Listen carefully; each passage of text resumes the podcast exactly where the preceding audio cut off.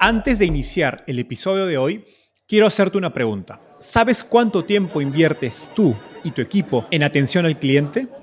En el mundo de las startups, donde cada segundo cuenta y cada cliente es importante, Zendesk se convierte en tu aliado perfecto. Es como tener un equipo de superhéroes de atención al cliente a tu disposición. Zendesk es una plataforma omnicanal que integrará todos tus canales de comunicación como WhatsApp, email y redes sociales en un solo lugar. Gestiona tickets, ofrece una gran experiencia, aumenta tus ventas, pero sobre todo Construye relaciones cercanas con tus clientes gracias a Zendesk. Como beneficio exclusivo por ser parte de la comunidad startupeable, podrás probar el CRM de Zendesk completamente gratis por 6 meses. Y si decides continuar, tendrás 15% de descuento en tu primer año de contrato. Lo mejor de todo es que Zendesk escala de acuerdo a tus necesidades. Desde la oficina prestada donde empezaste hasta la compañía global que quieres construir. Compañías globales como Slack, Shopify y Airbnb confían en Zendesk para su atención al cliente. Ahorra tiempo, dinero y mantén felices a tus clientes.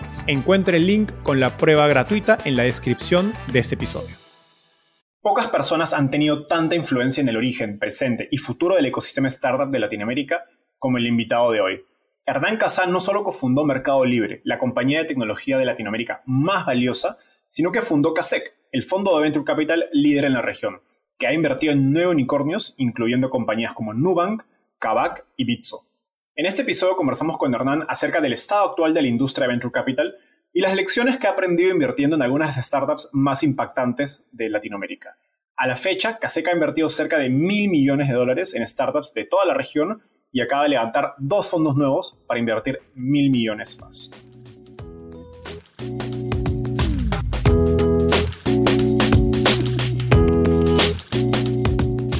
Hola, mi nombre es Enzo Cavalier y soy un convencido de que el emprendimiento en tecnología es una oportunidad histórica para resolver los problemas más urgentes de Latinoamérica.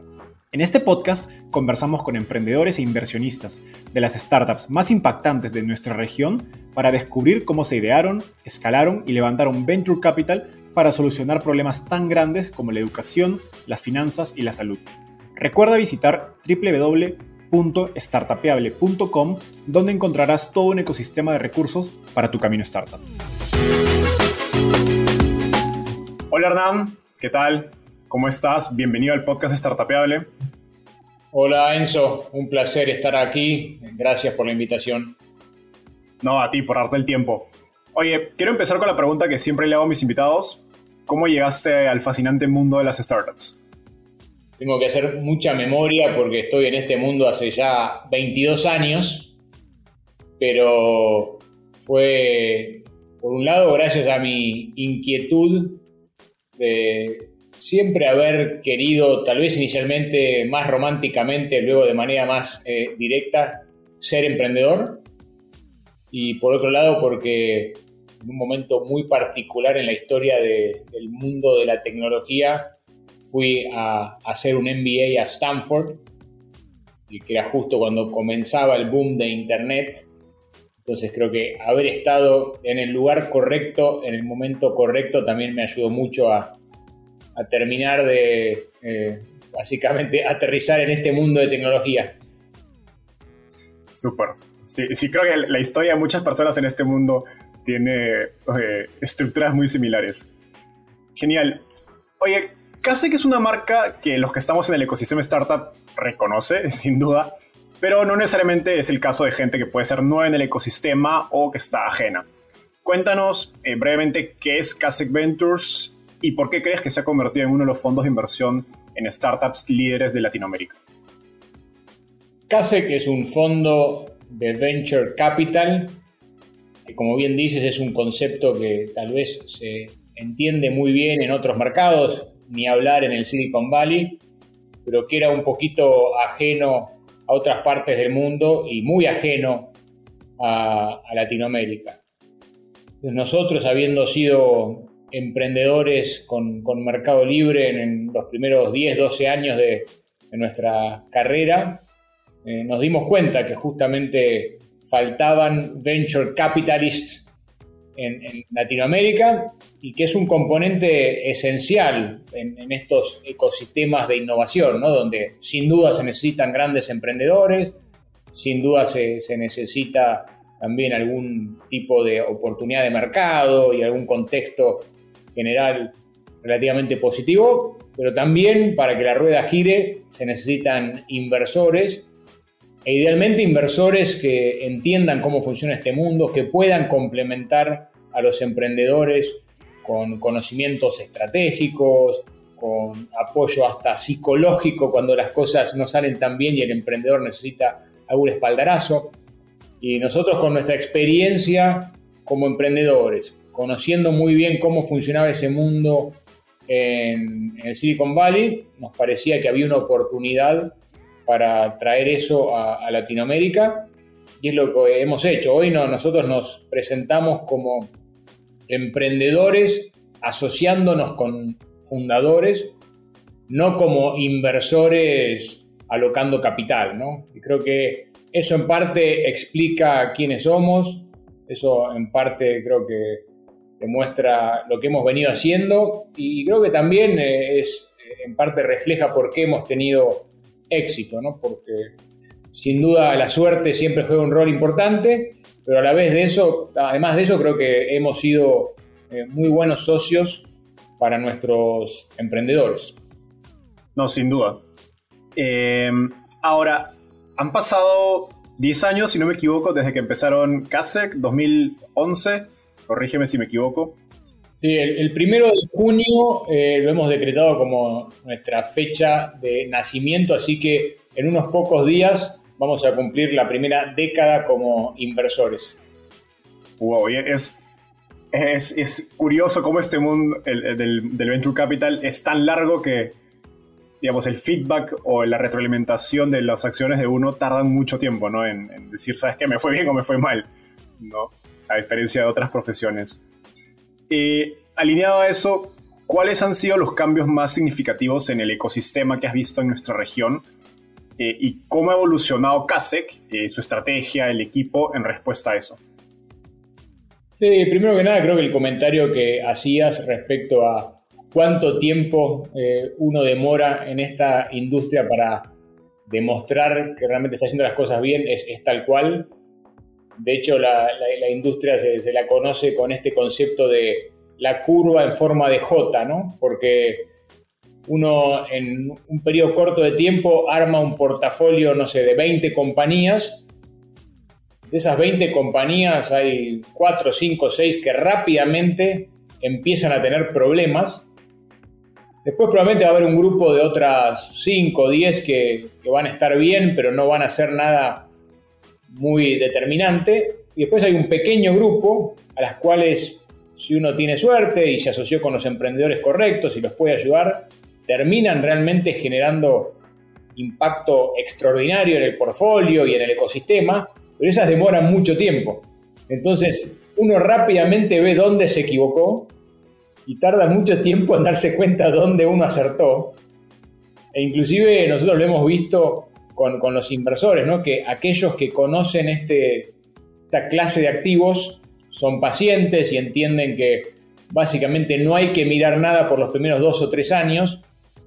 Y quienes no están familiarizados con esta industria se ponen muy nerviosos al comienzo porque ven que son solo malas noticias y empiezan a, entran en un, estado de, shock y quieren salir corriendo. Así que e, esa parte es muy importante y uno tiene que tenerla eh, muy en cuenta cuando invierte en esta industria y ni hablar si uno se involucra directamente en esta industria.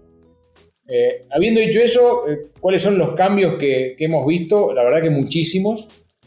No han sido cambios direccionales. Creo que la dirección ha sido siempre la misma, siempre hemos caminado hacia el mismo punto.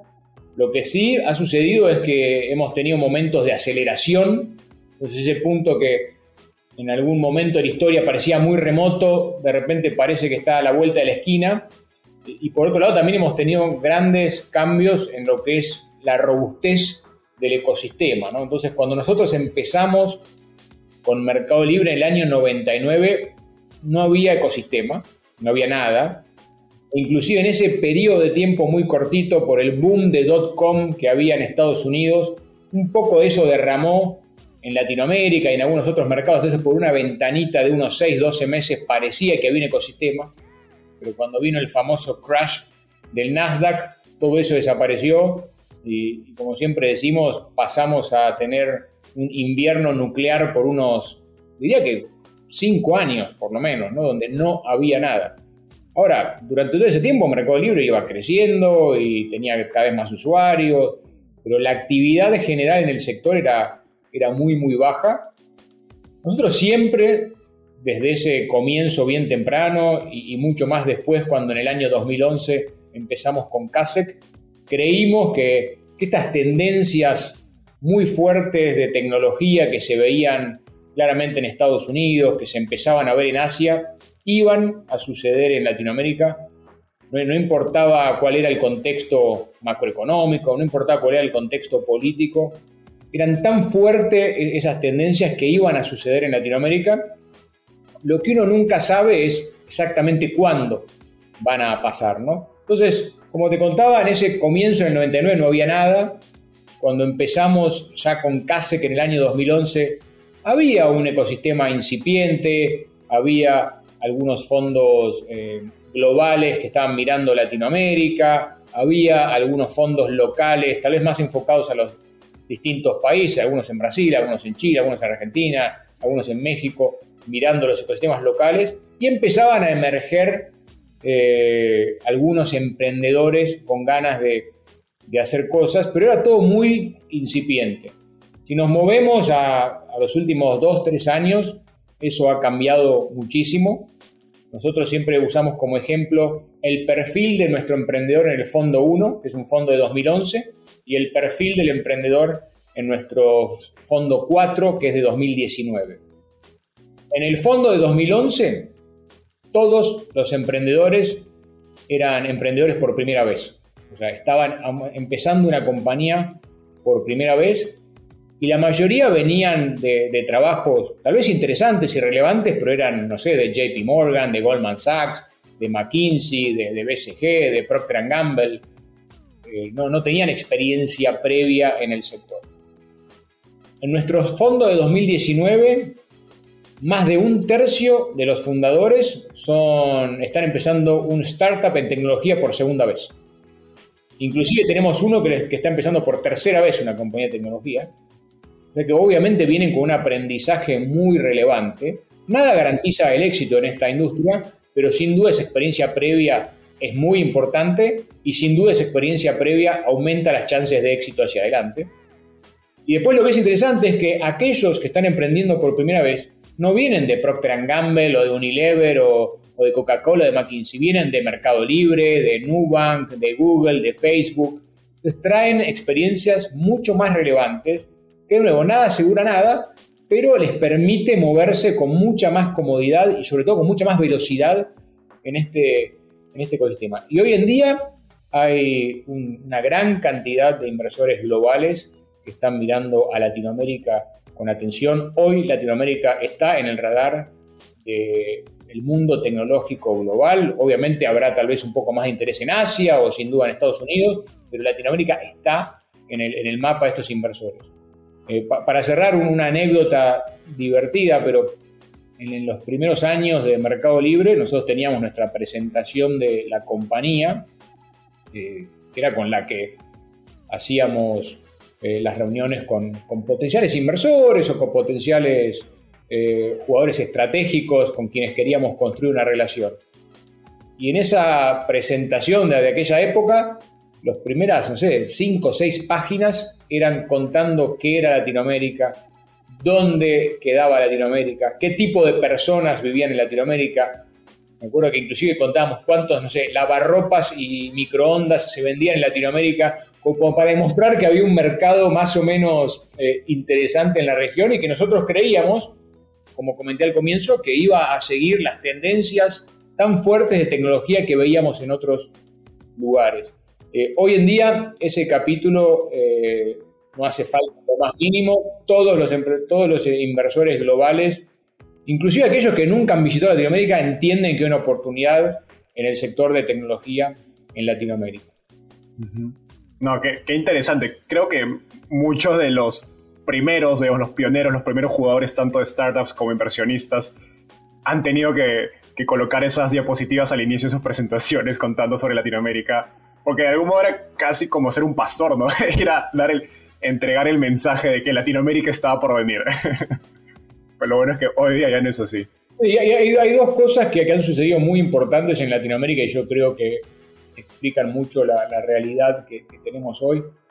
Obviamente abajo de todo esto está lo que venimos conversando, que es esta tendencia de tecnológica, esta tendencia hacia la digitalización que es muy evidente hoy y que como te comentaba, estuvo pasando siempre, ¿no? Desde los primeros días de Mercado Libre nosotros veíamos que aún habiendo comenzado con un negocio muy, muy chiquito, todos los días crecía, ¿no? No había estacionalidad, no importaba que estuviésemos en Navidad y había estaba la, temporada de compras o estuviésemos, no sé, en febrero y era carnaval en Brasil, entonces caía el volumen de actividad la realidad era que casi crecíamos todos los días, día contra día, semana contra semana, mes contra mes, año contra año. Pero pasamos por dos grandes puntos de, inflexión que aceleraron eso muchísimo. Uno fue toda la revolución de Internet en el móvil, y eso aceleró muchísimo el crecimiento del sector, porque hasta ese entonces venía creciendo de manera lineal con la explosión de los celulares, los celulares conectados a, Internet, hizo que realmente el crecimiento pase a ser más bien exponencial. Y muchas personas que en la región ni siquiera habían tenido algún contacto con un ordenador, con un computador, pasaron a, tener un celular, que el celular que día es un gran computador, ¿no? 24 por 7, ¿no? Entonces aumentó la cantidad de usuarios aumentó exponencialmente los casos de uso, porque al final del día todo el mundo estaba todo el tiempo con el celular. Entonces, en el periodo, en la ventana que tal vez empieza a notarse en 2014, 2015 y se consolida con mucha fuerza en 2017, eso creó un punto de inflexión enorme.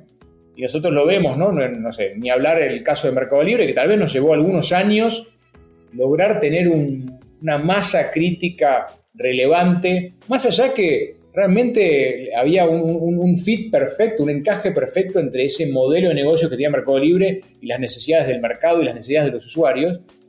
Así todo nos, nos llevó 3, 4, 5 años tener un negocio más o menos sustentable. Eh, en el año 2011 eso ya demoraba tal vez un par de años. Hoy en día, cuando una compañía logra hacer ese clic entre el mercado, el producto, la necesidad de los usuarios, realmente tiene un volumen relevante en, cuestión de meses. claramente ha cambiado. Entonces, gran parte de ese cambio ha sido por la aceleración que Internet móvil generó. Y el otro gran cambio ha sido lo que hemos vivido todos en los últimos 12 meses, que es por un lado la tragedia de la pandemia, y obviamente con un costo humano inmesurable, pero a la vez con una aceleración muy fuerte hacia todo lo que es digitalización y ha sido, creo, el segundo punto de inflexión grande que hemos visto y que hemos vivido en esta industria. No, totalmente. Sobre todo el último que ya no era opcional. Oye, conectando un poco con algo que decías hace, hace unos minutos y hablabas de estos últimos dos o tres años donde pues la inversión en Latinoamérica y el interés ha crecido pues dramáticamente. Eh, pues hace dos años llegó, llegaba SoftBank, ¿no? generando mucha bulla en Latinoamérica y en los últimos meses, pues grandes fondos, digamos, tanto hedge funds como fondos de crecimiento, como Tiger Global, General Atlantic, entre otros, han empezado a invertir, la verdad es que cientos de millones de dólares en startups latinoamericanas, pero creo que no sorprende la cantidad, sino la velocidad con, lo que con la que lo están haciendo. Y en los ojos de la mayoría de las personas ajenas al ecosistema, pues dirían, sí, esto parece una burbuja. ¿Cómo, cómo describes un mercado así? ¿Es más dinero siempre mejor? Sí, un, pequeño comentario antes. Eh, Tiger Global y General Atlantic fueron los primeros inversores en ese growth stage que empezaron a mirar Latinoamérica. De hecho, ambos fueron los inversores ancla en el IPO de Mercado, Libre en el año 2007. Y, fueron inversores bastante, bastante activos en esa, en esa época, 2007, 2008, 2009, 2010, 2011. Después, sin duda, el anuncio de SoftBank y, su mega fondo enfocado en Latinoamérica generó una atención, una atención increíble en, la región y, creo que aceleró las cosas para bien. Eh, creo que SoftBank de manera muy astuta miró estos, estas tendencias de las que venimos hablando y probablemente se dio cuenta que estaban aquí para quedarse antes que varios otros y empezó a invertir. La verdad que han armado un, portfolio súper interesante de muy buenas compañías y al principio varios inversores, varias personas del sector decían, eh, poco están locos estos de SoftBank que, están viniendo con tanto capital a Latinoamérica, ¿dónde lo van a meter? Y están inflando las valuaciones. Y, después de la inversión de, de SoftBank, que la mayoría de las compañías han levantado capital a valuaciones aún más altas de otros inversores, con lo cual SoftBank no, no estaba tan loco, sino que simplemente vio esa oportunidad antes que otros.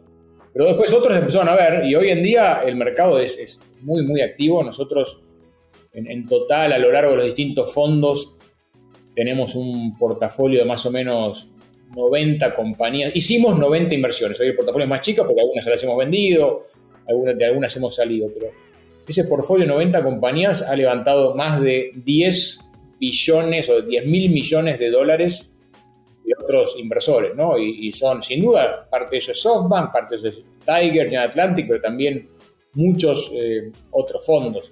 O sea que hoy en día todos los, los fondos están mirando con atención a Latinoamérica.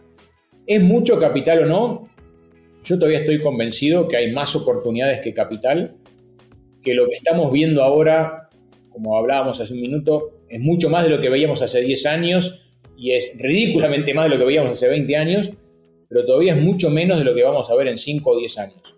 Entonces yo creo que realmente si uno mira el potencial que tiene el sector tecnológico en Latinoamérica, cuál es la penetración del sector tecnológico en Latinoamérica comparado con la penetración del sector tecnológico en Estados Unidos o, o en Asia, todavía hay mucho para crecer. Y después, más allá de eso, nosotros creemos que realmente, gracias a la tecnología, vamos a poder resolver una gran parte de los problemas que Latinoamérica tiene.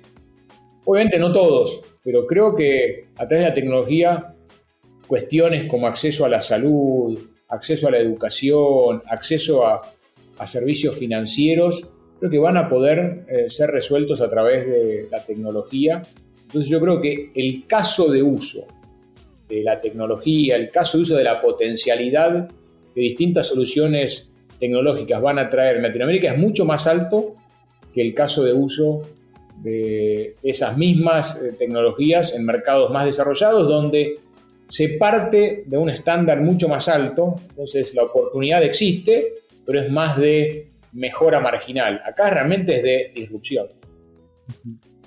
Sí, alguna vez conversaba con un inversionista que decía que invertir en Latinoamérica en Venture Capital es impact investing por naturaleza, ¿no? Porque estás yendo contra, contra servicios muy malos o básicamente contra nada, ¿no? En el caso de pues, salud, educación, la verdad es que la infraestructura es tan paupérrima que estás compitiendo básicamente contra la opción de no tener educación o no tener un buen cuidado de salud. Ahora, en este contexto, que es eh, donde escuchamos acerca de rondas millonarias en etapa de idea o presemilla. Eh, hay emprendedores pues, que ven esas rondas y no las ven tan, obviamente no las ven tan cercanas en sus propios casos, eh, porque pues tienen de repente redes de contactos muy lejanas a inversionistas o porque están en mercados, que también creo que es un tema importante, fuera de Brasil o México, que aún creo que no ganan tanta masa crítica o relevancia. ¿Qué comentarios le haría a estos emprendedores que ven estas rondas pero no las sienten posibles en sus casos? es una buena pregunta y, la voy a responder con dos conceptos que casi son eh, contrarios entre sí. Pero por un lado, eh, lo que el emprendedor primero y principal tiene que hacer es enfocarse en su producto, obsesionarse en lo que está construyendo y la métrica de éxito tiene que ser cuánto eso, ese proyecto, ese producto va evolucionando, cuántos usuarios va sumando. Realmente al final del día, en el largo plazo, el éxito o el fracaso depende de si ese proyecto se va desarrollando como el emprendedor quiere, con el feedback de los usuarios eh, siendo positivo. Ese es el, foco principal. y los emprendedores suelen ser eh, un poquito imparciales en, ese análisis porque miran solo esas grandes rondas y las toman como referencia y como, ah, ese es el estándar. Y en realidad no, el estándar es las otras miles de compañías que empezaron y no fueron a ningún lado. Y uno, obviamente, en los medios solo lee de las pocas que sí fueron a algún lado y que sí consiguieron esas rondas gigantes. Entonces, eh, uno tiene que realmente dejar de esa parcialidad y, tratar de mirar las cosas con, un poco más de, perspectiva. Así que mi, primera recomendación es no obsesionarse por eso, entender que eso es, no sé, como cuando leemos de algún gran deportista y, sí, por, ese gran deportista hay 10.000, 100.000, un millón que, no fue a ningún lado, ¿no? Entonces, eh, tenemos que entender que es justamente eh, casi que la excepción que confirma la regla. Pero por otro lado, y ahí yendo a la, parte contraria, en esta industria de tecnología, donde uno está construyendo para el futuro y donde en general uno invierte inicialmente una cantidad de dinero que es mucho mayor de la que ese momento justifica para la cantidad de usuarios iniciales que uno tiene, etcétera, pero que después, si las cosas van bien, en el tiempo justamente van a entrar a funcionar las economías de escala. Entonces, esa sobreinversión inicial que pareció un poco absurda al comienzo, acaba teniendo mucho sentido y después acaba escalando muy bien. Entonces, para atender un usuario, 100 usuarios, 100.000 usuarios, un millón de usuarios, no es que tenemos que ir invirtiendo eh, capital de acuerdo, de, alguna manera relacionado con esa cantidad de usuarios, sino que no, probablemente más o menos uno tiene que invertir la misma cantidad de capital para uno o un millón de usuarios. Entonces eso es lo que hace que por un lado sea tan difícil empezar un negocio sin capital y que después sea tan rentable si el negocio funciona bien. Entonces, conseguir capital eh, es importante. Pero yo le diría a los, emprendedores, por un lado, obsesionense con su producto, pero por otro lado, no es eh, inocente no, no tener capacidad para levantar capital, no tener capacidad para atraer inversores a, a, la, startup que están haciendo. Porque en general la mejor tecnología es la que triunfa, pero no siempre la mejor tecnología triunfa. A veces alguna tecnología, si es una mala tecnología, obviamente no va a triunfar en el largo plazo. Pero a veces hay tecnologías subóptimas que consiguen mucho capital y con ese capital terminan comprando o matando a competidores que tal vez tecnológicamente eran superiores, pero porque no lograron conseguir suficiente capital, acaban quedando en una segunda o tercera posición.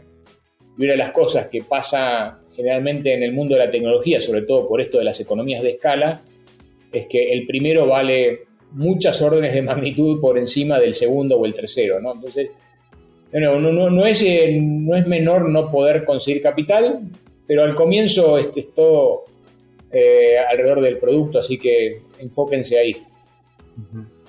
Genial, no, me parece un muy, muy buen consejo y sí creo que es un poco un sesgo, ¿no? Tratar de, de pasar nuestra opinión únicamente en base a, los medios y las pues, portadas de revistas que vemos.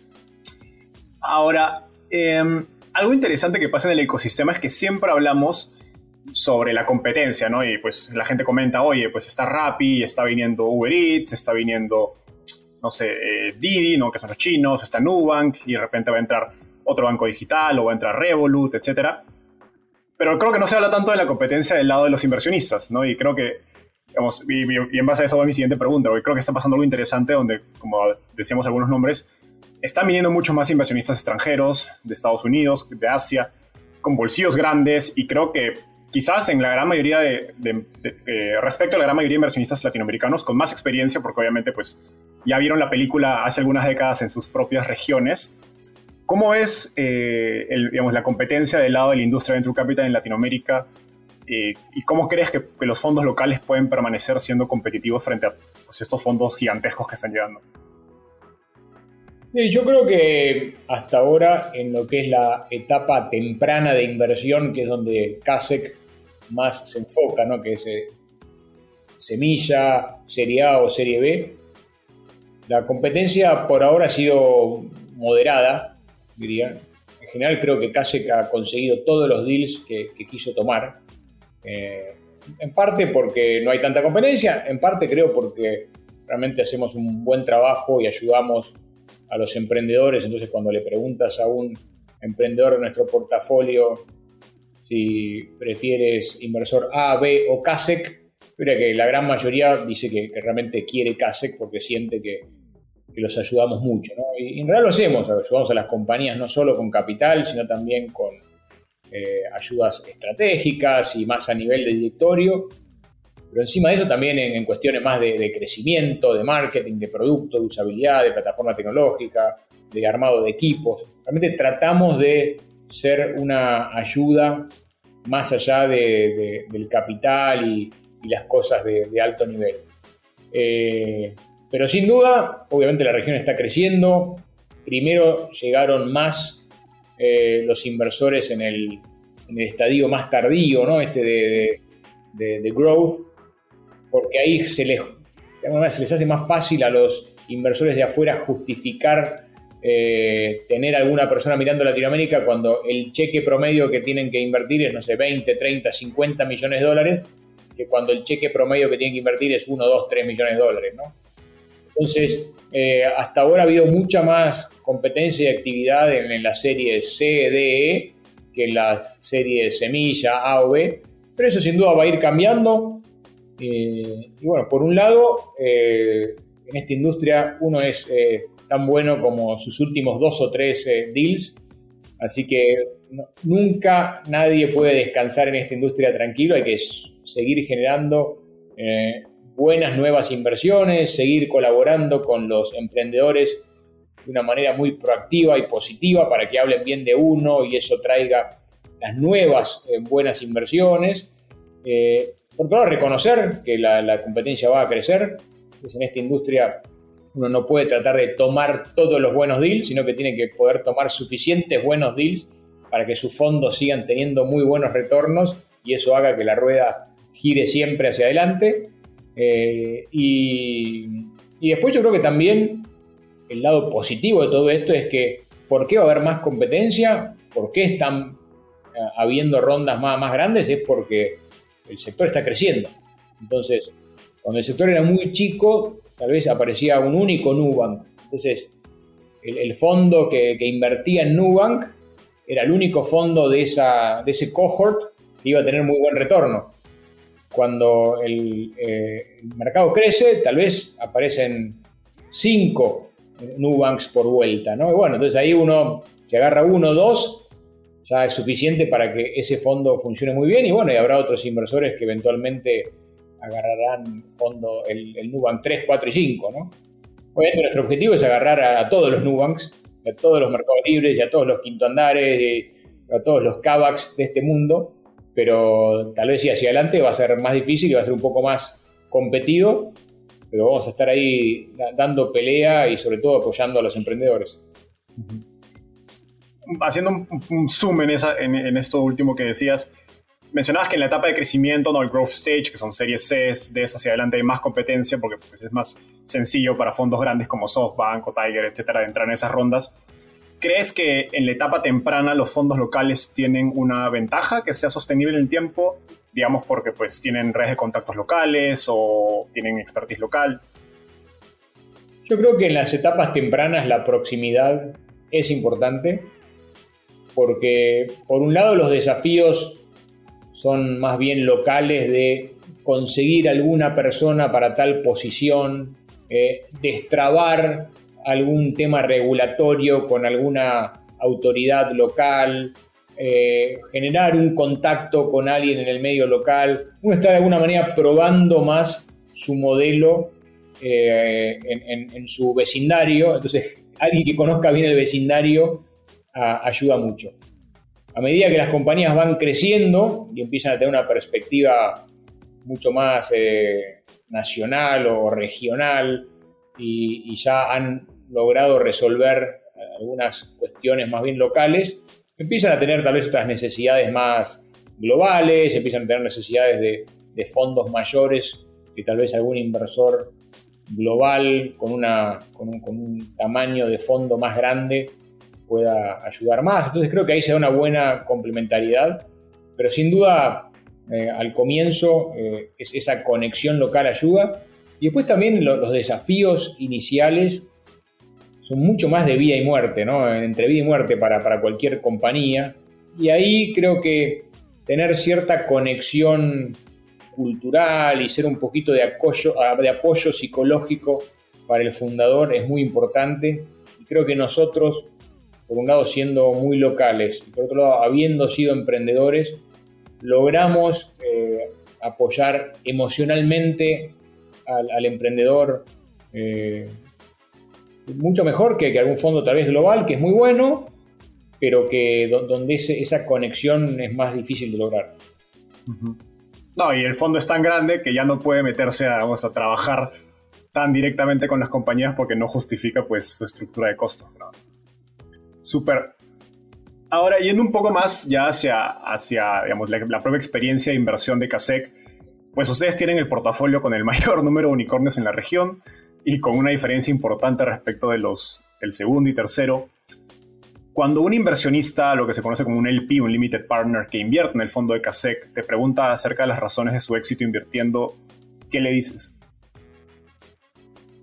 Creo que por un lado, eh, el hecho de que somos el único grupo de, profesionales, eh, fundadores, tecnólogos, que estamos haciendo esto desde hace 22 años, eso suma mucho, porque realmente conocemos esto muy bien, diría que casi mejor que nadie.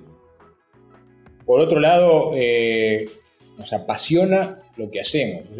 Lo, que hacemos nos define, pero no nos define como profesionales, nos define como personas. Yo no, no puedo hacer otra cosa, mis socios no pueden hacer otra cosa. Realmente eh, haríamos esto con CASEC o sin CASEC, con, con, un fondo sin un fondo.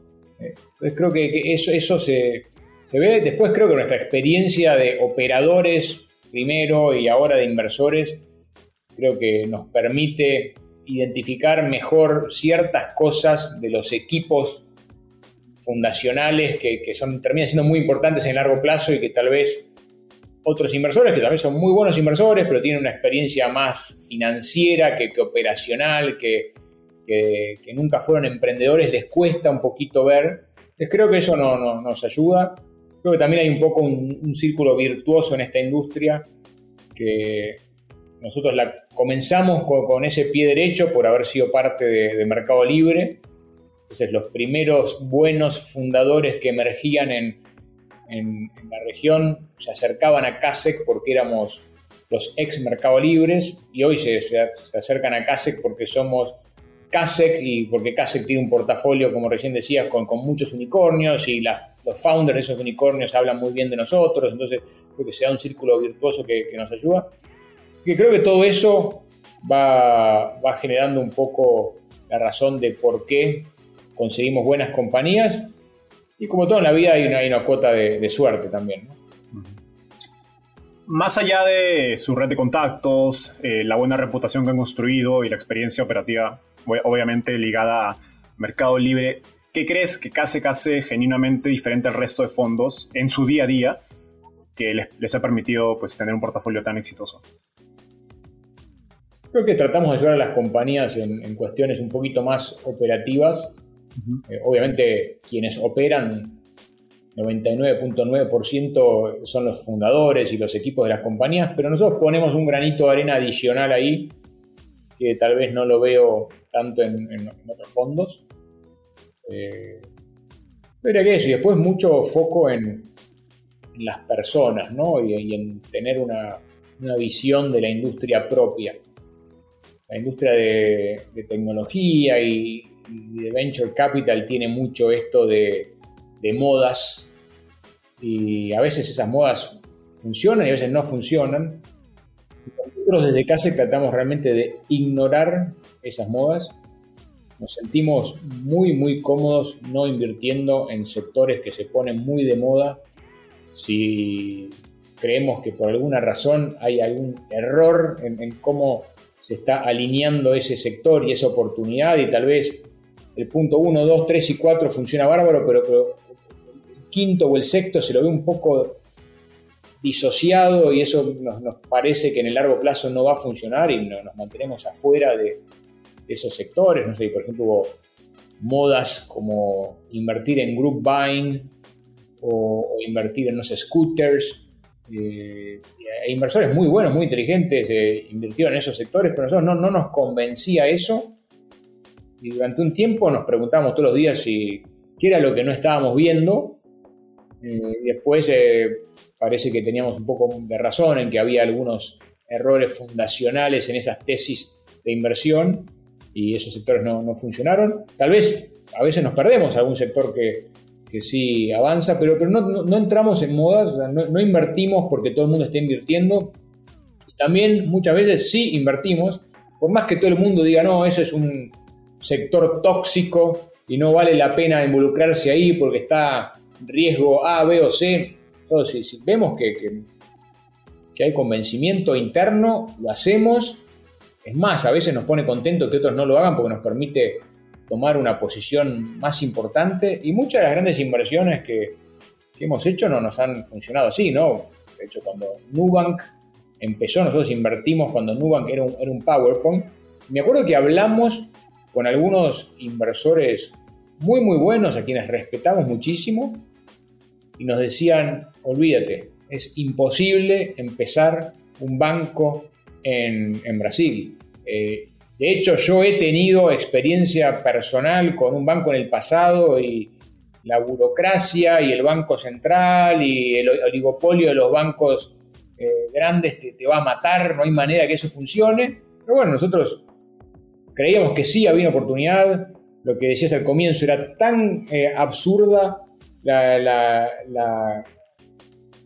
el producto que uno podía ofrecer, eh, la calidad de servicio que uno podía dar a los usuarios, las tarifas más bajas que uno podía cobrarle a esos usuarios versus lo que había en el mercado, que la oportunidad existía y después, bueno, veíamos en, David Vélez a un emprendedor extraordinario que obviamente había muchos riesgos, ¿no? era que estábamos seguros que iba a funcionar, pero nos parecía que a pesar de que gente muy inteligente, con, mucha información de mercado, con mucho conocimiento del sistema financiero brasileño, decía que no, decíamos, wow, queremos apostar en David porque nos parece que si hay alguien que puede lograr esto es él, y vemos que, la tesis hace sentido. Entonces, así fue que, invertimos ahí, ¿no? Tal vez lo, mismo con, Quinto Andar, ¿no? Que hoy es la, la, PropTech líder por lejos en, Latinoamérica. Este concepto de, no, ya este, este mercado ya está muy... Eh, lleno de jugadores, no va a, funcionar. Y nosotros creíamos que sí fuimos para adelante, ¿no? O, Kavak, ¿no?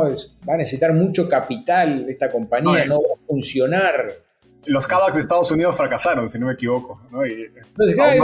veíamos, ¿no? Teníamos nuestra tesis, que no quiere decir que estemos.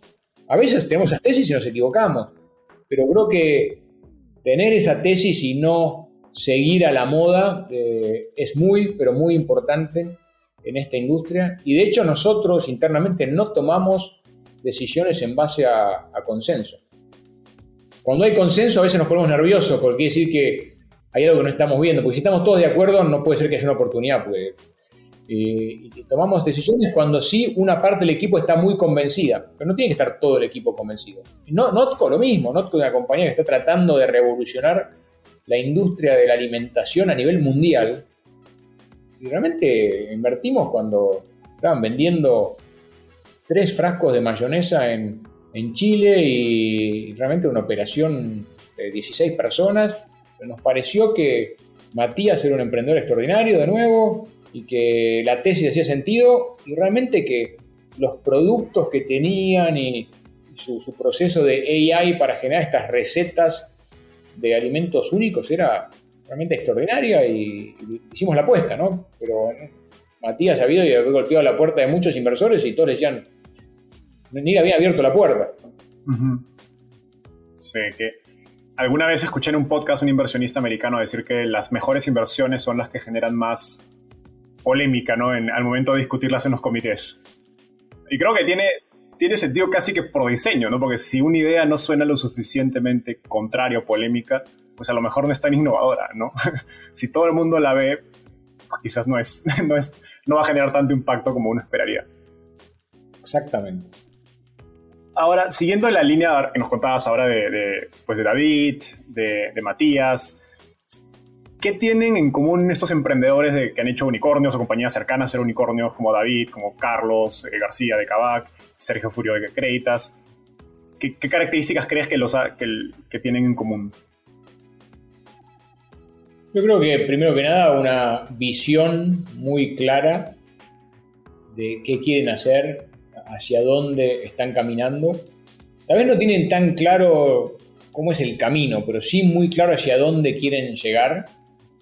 Y eso te diría que es casi inalterable. Y, David sigue caminando hacia el mismo lugar, y Sergio sigue caminando hacia el mismo lugar, y Matías sigue caminando, y Carlos de Cava también. O sea, que, que es, ¿cuál es la industria que quieren cambiar? ¿Cómo quieren que ese consumidor en el largo plazo se sienta? Eso lo tienen muy, muy claro. Después, bueno, el camino obviamente va modificándose de acuerdo a cuáles son los primeros pasos que toman, de acuerdo a cómo reacciona el mercado, de acuerdo a nuevas tecnologías que van emergiendo y permiten hacer distintas cosas mejor. Eh, así que por un lado esa visión, eh, después un, compromiso irracional por querer que esa, que esa visión sea alcanzada.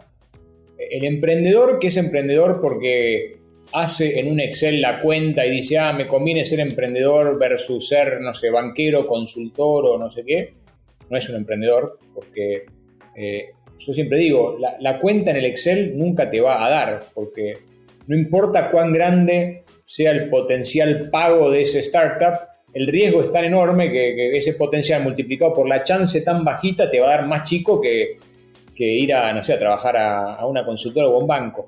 Eh, entonces tiene que ser personas que dicen, no, no, a mí no, estoy haciendo esto por, por la cuestión racional de, sino que es irracional. Yo no, como te decía antes, yo no me puedo definir casi que como persona si, si, si no me involucro en esto y no intento resolverlo. ¿no? Entonces eso es muy importante. Después tiene que tener mucho liderazgo, ¿no? porque al final del día eh, una startup no es una persona, no es una idea, no es una visión. En el día son, son muchas personas que hacen que las cosas sucedan pues hay que traer al equipo realmente muy buen talento y para eso necesita liderazgo, para convencer a otros, para que esos otros tomen esa visión del fundador como propia y, también empiecen a tener casi que una pasión irracional por, por alcanzarla. Necesitan, como hablábamos antes, también al final del día traer inversores, ¿no? Y para traer inversores uno tiene que convencerlos, tiene que poder vender su idea, tiene que traer clientes. Entonces realmente es el liderazgo, ¿no? en un concepto amplio de, traer personas para que se sumen al sueño propio es, es muy importante. Pues al final del día también tienen que ser eh, doers, ¿no? Hay, que ejecutar, hay que hacer que las cosas sucedan. Eh, siempre decimos que buenas ideas tenemos todos, pero es una fracción muy, muy chiquita eh, aquellos que con buenas ideas logran tener buena ejecución también. Eso es, es, muy importante. Yo creo que esas son las características. Después ahora características personales hay de todos los, tipos, ¿no? Y colores, y, realmente ahí hay mucha heterogeneidad, pero, esos conceptos básicos están en, todos. Súper. Y yendo un poquito más en, esa línea, hace un rato nos comentabas cómo en, los primeros fondos de CASEC los emprendedores tenían un background más similar como MBAs, banca de inversión, eh, consultoría, y ahora los, en los fondos más recientes son ex emprendedores o ex gente que ha trabajado en startups que ya conocías como Nubank o Rappi. Eh, ¿Cómo ves esto en términos de preparación? ¿Qué, ¿Dónde crees que están, qué, escuela crees que ha sido mejor eh, para ser emprendedor? Digamos, si alguien quisiera decir, o sea, es que no quiero emprender hoy, quiero emprender unos años, ¿qué debería hacer? ¿Qué recomendaciones le darías? Eh, dos respuestas. Una es, los emprendedores vienen de los backgrounds más variados que te puedas imaginar. Tenemos, emprendedores de 50 y pico de años, con mucha experiencia en la industria, con caminos más bien tradicionales, ¿no? De, de haber recorrido dentro de corporaciones muchas etapas y que en algún momento algo les hace clic, ven alguna oportunidad, eh, enfrentan alguna frustración que quieren resolver y, y se vuelven emprendedores y tenemos emprendedores, tenemos un emprendedor que tiene creo que 18 años. Eh, y obviamente no tiene demasiada preparación porque no tuvo tiempo de prepararse, ahora tiene una visión, un compromiso, articula sus ideas de una manera increíble. Entonces, realmente emprendedores vienen de, todos los, backgrounds y, colores. Eh, habiendo dicho eso, siendo tu pregunta un poquito más pragmática de qué decirle a un, a un potencial emprendedor pero que hoy no tiene una idea, qué hacer eh, eh, en sus próximos años hasta que encuentre esa idea, es que, sume experiencia, que sume experiencia relevante. Yo creo que aquellos emprendedores que son parte de alguna organización, estas que son consideradas escuelas, eh, suman a, su caja de herramientas algunos conceptos muy importantes que después terminan siendo útiles a la hora de armar el startup propio, porque empiezan a entender de procesos, de cómo armar equipos, de cómo establecer metas para que los equipos se enfoquen en esas metas, metas y los vayan alcanzando, van generando algún tipo de network eh, que, les permite luego construir equipos o construir, no sé, relaciones con clientes o con potenciales inversores. Camino puede ser cualquiera, ¿no? Uno, no sé, las, consultoras preparan muy bien en, lo que es el, concepto de high level thinking, ¿no? Y cómo estructurar la estrategia y esas cosas. También genera un buen network. A veces a, veces a las consultoras les falta un poco lo que es eh, manejo de equipos y de la operación. al final del día es algo que uno no puede obviar cuando empieza una compañía. Eh, el que empieza en una compañía tiene eso de primera mano y yo creo que eso es muy, muy valioso y a veces no, no suficientemente valorado. Quien está en un banco está tal vez un poquito en el medio, ¿no? Tiene, eh, pero realmente enfocarse en, sumar experiencias relevantes para que cuando uno encuentre qué es eso que, que, le quita el sueño por la noche y que no puede dejar de hacerlo, eh, esté bien preparado. Bueno, en general yo diría más bien eh, experiencias operacionales me parece que terminan siendo más útiles que estas experiencias más bien de, mucha estrategia, pero, pero poco mano en la masa, pero, pero cualquiera es relevante al final del día, siempre y cuando idealmente sean estas escuelas o, en experiencias muy, muy relevantes, no sé, en algún otro startup que está más o menos en el mismo sector, entonces uno vive de primera mano gran parte de los desafíos que después va a vivir y haber vivido algo siempre ayuda para pasar una segunda vez por ese camino con un poquito más de éxito y, como decíamos antes, con más velocidad. Genial, no, me, parece muy, buenos puntos. Ahora me gustaría transicionar un, poco más tu rol como, como venture capitalist. Eh, pues inicialmente que invertía en etapas semilla y series A únicamente, si no me equivoco, en el primer fondo. En los últimos y en los siguientes fondos han empezado a hacer eh, series B, C y en adelante. ¿Cómo, digamos, en tu caso como inversionista, cómo ha cambiado la manera en que ayudas a las startups a medida que estas han ido progresando? ¿no? Digamos, frente a ayudar a Nubank en etapa semilla versus ayudarle en una etapa serie C o serie D. Sí, nosotros siempre invertimos eh, serie semilla A y B, siempre estuvimos haciendo ahí, más enfocados en semilla y A, pero a veces algunas series B sobre todo cuando, por ejemplo, veíamos una compañía eh, que nos gustaba mucho, con algún equipo fundador que, nos entusiasmaba, pero tal vez había algo en el mercado que no nos terminaba de hacer clic, porque, no sé, tal vez había otros cinco competidores que estaban haciendo lo mismo y no estaba claro cuál iba a emerger como el ganador, o, o tal vez había una cuestión regulatoria que nos ponía un poco incómodos. Entonces, en esos casos, realmente vamos acompañando a las compañías después terminamos invirtiendo en la serie B, obviamente más caro, eh, pero también sin ese riesgo inicial que veíamos, o al menos con más claridad respecto a ese riesgo.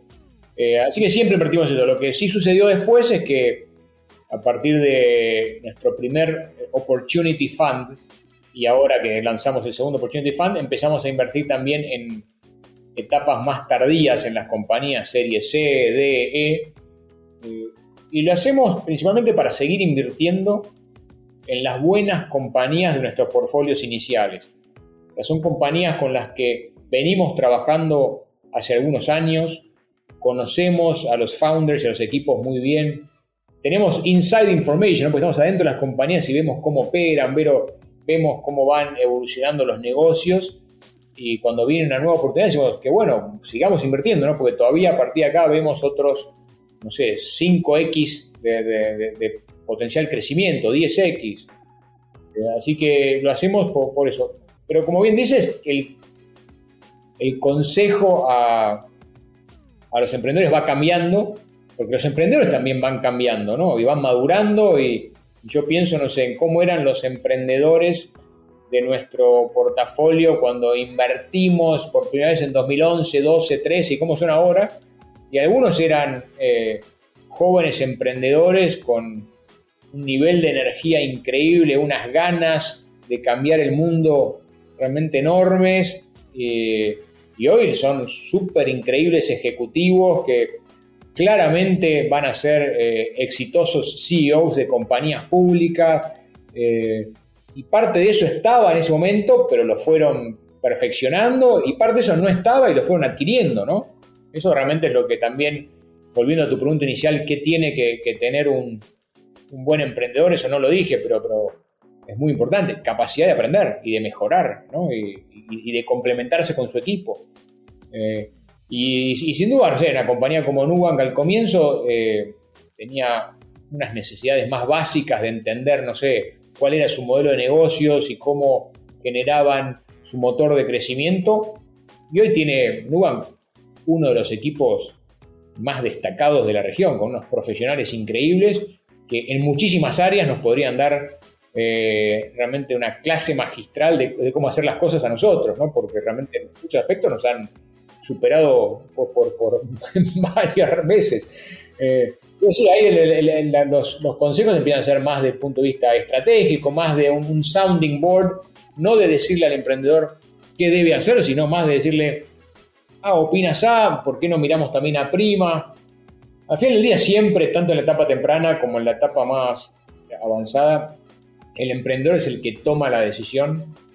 Nosotros estamos ahí para sugerir ideas, para eh, a veces hacer un poquito de pushback y asegurarnos que estamos tomando la decisión correcta con convencimiento y no porque es lo primero que se nos ocurre.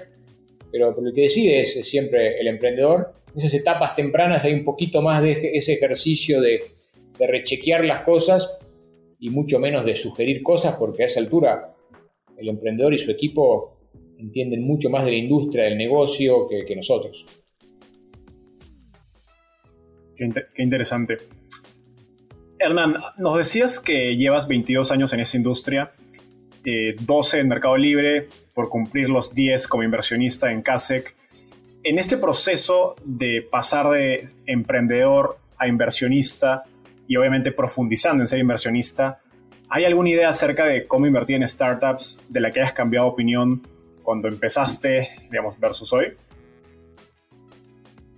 Sí, eh, creo que cuando empezamos CASEC con Nicolás Secasi, que, es mi, cofundador de CASEC, eh, que creíamos, eh, como todo buen emprendedor, que teníamos muy claro cuál era la receta perfecta para ser inversor porque habíamos sido buenos emprendedores.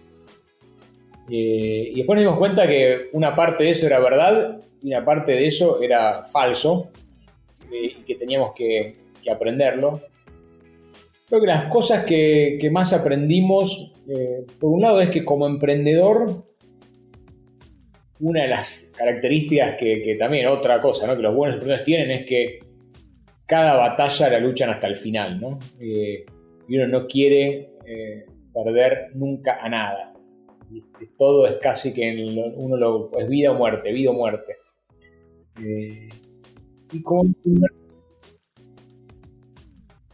y como inversor, uno tiene que tener esa actitud, pero no puede olvidarse que al final del día está armando un portafolio de compañías, que en ese portafolio sí o sí va a haber batallas perdidas. Y lo que más importa en el largo plazo es ganar como nadie esas pocas batallas que son las transformacionales, ¿no? Eh, entonces nosotros inicialmente como inversores, con esa cabeza de emprendedores, casi que lo que hacíamos era dedicarle más tiempo a las compañías que no estaban siendo tan exitosas para que en lugar de valer 100, eh, logren valer 102 y ese de 100 a 102 tal vez hacía que la compañía sobreviva, en lugar de mirar las otras que de 100 podían pasar a valer un millón. Eh, entonces, eh, obviamente uno, está manejando un portfolio, todos los emprendedores merecen nuestro máximo respeto y nuestra atención y vamos a ayudar a todos, pero cómo uno aloca sus recursos de capital, pero también de tiempo, tiene que estar más relacionado con una industria donde al final del día los retornos están muy, muy concentrados en el top 5%. ¿no? Entonces, eh, ¿qué va a generar los retornos de nuestros fondos? Es ese top 5% que termina teniendo un retorno realmente fuera de la curva y hace que. Entonces, uno tiene que ajustar un poco eso para, de alguna manera, balancear entre no dejar que ninguna compañía caiga y ayudar a todos, pero también saber que eh, uno está siendo eficiente cuando realmente le dedica tiempo a, a, las compañías que crecen mucho. Eso por un lado. Y después otra cosa que tuvimos que ajustar, al menos en nuestra fórmula, desde el día cero nosotros considerábamos que el equipo era lo más importante. Y obviamente también influenciados por nuestra experiencia en Mercado donde creo que una de las grandes cosas que hizo Mercado fue tener un equipo inicial muy muy bueno, que hoy, 22 años después, gran parte de, C-Level y los ejecutivos claves de son los que estaban con nosotros al comienzo. ¿no? Entonces, sin duda siempre creímos en el equipo, pero creo que inicialmente como inversores poníamos al equipo como una de las condiciones, tal vez como la más importante, pero no como determinante. Hoy en día solo invertimos si el equipo está, si el equipo que creemos que puede llevar esa, ese proyecto a, 20 niveles más arriba eh, es el que está al comienzo. Si vemos que no está el equipo, no importa cuán atractiva sea la industria, no importa cuánto nos gusten otras cosas, no invertimos. Y después una cuestión muy importante en esta industria es, eh, al final del día, dado que el portafolio, el retorno del portafolio va a estar tan concentrado, uno tiene que asegurarse que esas posiciones pueden generar esos retornos extraordinarios. Y para generar retornos extraordinarios, la inversión tiene que cumplir dos cosas. Por un lado, tiene que tener mucho potencial. Pues hoy en día solo invertimos en compañías que veamos que tienen un potencial grande y uno tiene que tener una participación grande de esa compañía, porque si yo invierto en una compañía que tiene mucho potencial, pero ese tengo solo el 0,1% de la compañía, o sea, a menos que sea Apple, no, no voy a tener un retorno increíble, ¿no? Entonces, eh, hoy en día somos mucho más eh, sensibles a eh, solo invertir en compañías que nos parezcan que sí, sí, sí, lo que estamos pensando sucede, realmente el retorno es extraordinario y donde podamos tener una participación inicial suficientemente grande que nos permita eh, tener ese retorno grande que, buscamos. Son cosas que al principio tal vez si había una buena compañía invertíamos, por más que la potencialidad sea algo más modesta, donde también si había una buena compañía y lo que había para eh, tomar de equity inicialmente era solo 5%, tal vez lo hacíamos y hoy creo que sí, si no es 20%, tratamos de no hacerlo. Qué, interesante, una de las primeras cosas que dijiste, porque el trabajo creo que de un venture capitalist es hacer un equilibrio entre esas empresas donde esas poquitas, digamos, los Nubanks, que definen tu retorno, pero tu reputación se define en las que les fue mal, ¿no? Y cuánto las ayudas y si no las dejaste pues al aire, ¿no? Y es un, creo que es un, un balance para el que hay que ser bastante sabio, creo, ¿no? En, alocar tu tiempo. Sí, creo que la reputación viene de los dos lados, ¿no? Si yo tengo un, portafolio de inversiones que ninguna anda muy bien, pero todos los emprendedores me quieren, eso está bueno, pero no sé si es aspiracional para la nueva generación de emprendedores.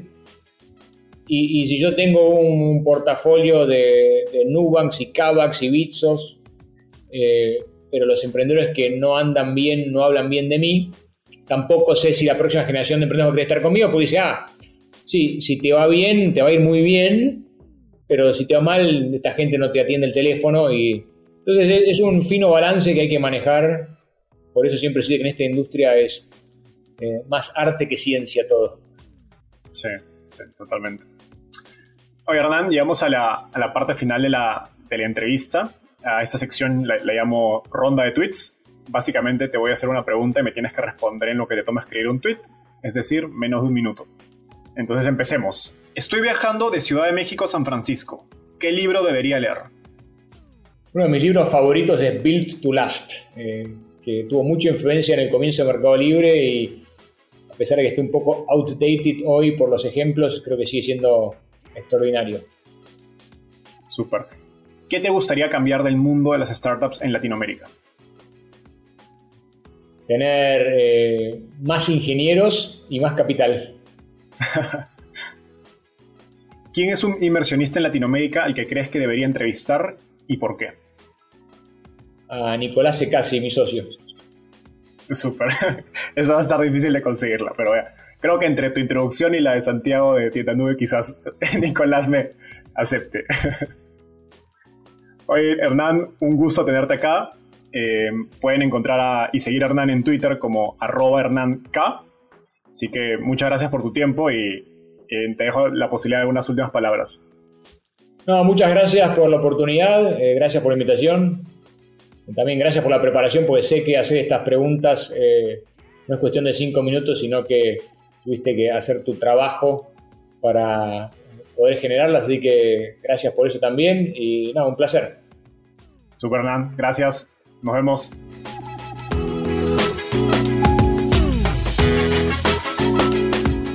Gracias por escuchar este episodio. Espero que te hayas llevado tanto como yo. Suscríbete a nuestro podcast para seguir aprendiendo de los principales referentes del ecosistema startup en Latinoamérica. También visítanos en www.startapeable.com donde encontrarás un glosario, blog y directorio con recursos valiosos para tu startup. Conmigo es hasta un próximo episodio con un nuevo invitado. Startapeable, tu puerta de entrada al ecosistema startup.